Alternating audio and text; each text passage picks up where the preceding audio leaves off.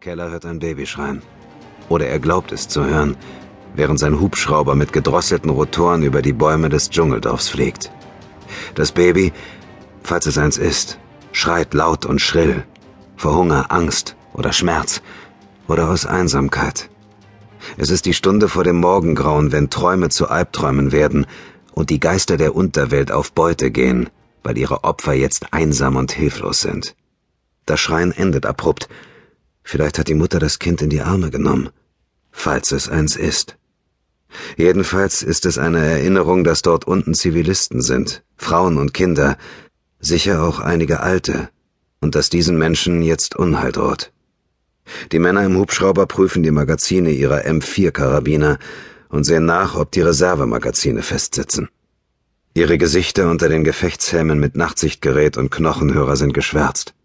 Sie tragen keramikverstärkte Schusswesten und Cargohosen in Tarnfarben mit großen Taschen, in denen Tuben mit Energy Gel stecken, laminierte Satellitenfotos vom Dorf, Kompressen, falls es Verletzte gibt.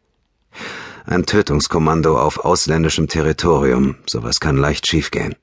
Die Männer haben den typischen Tunnelblick erfahrener Söldner vor dem Einsatz.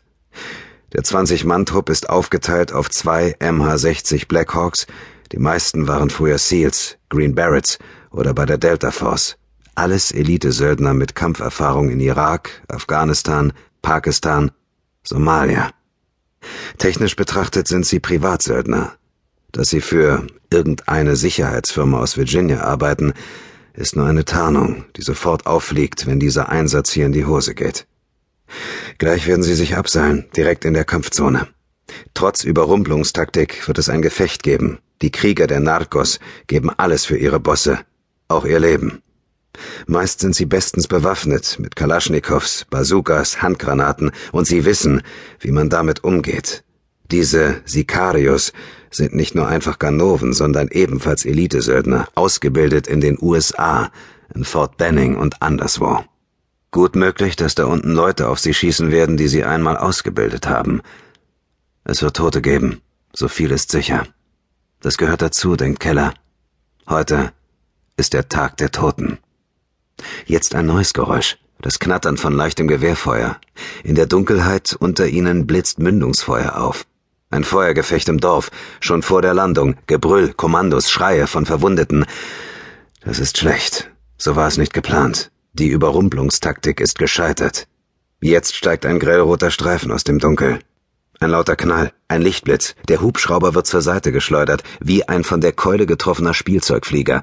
Granatsplitter schwirren, Kabel sprühen Funken, der Hubschrauber brennt, rote Flammen und dicker Rauch füllen die Kabine. Der Gestank von versenktem Metall und verbranntem Fleisch. Aus der geplatzten Halsschlagader eines Mannes spritzt Blut im Rhythmus seines rasenden Pulses. Ein anderer kippt vom Sitz mit einem Granatsplitter im Bauch, der obszön in die Höhe ragt, direkt unter seiner Schussweste.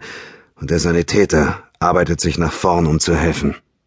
Jetzt schreien erwachsene Männer, ein Gebrüll gemischt aus Angst, Schmerz und Wut, während Leuchtspuren von unten aufsteigen und auf den Rumpf einprasseln wie ein Platzregen.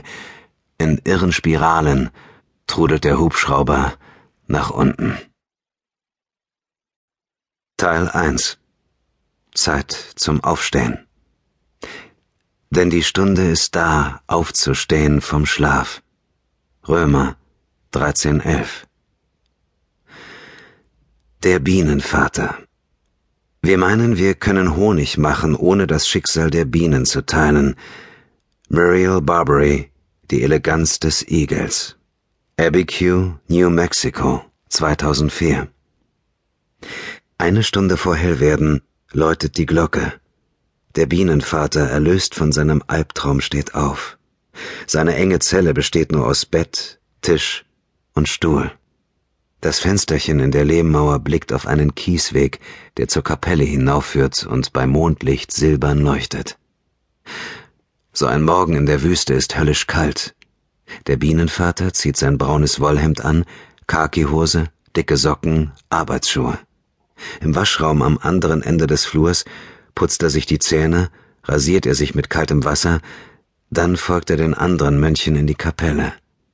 Niemand spricht. Bis auf Gesang, Gebet und die nötigen Absprachen bei der Arbeit herrscht Schweigen im Monastery of Christ in the Desert. Die Mönche leben gemäß Psalm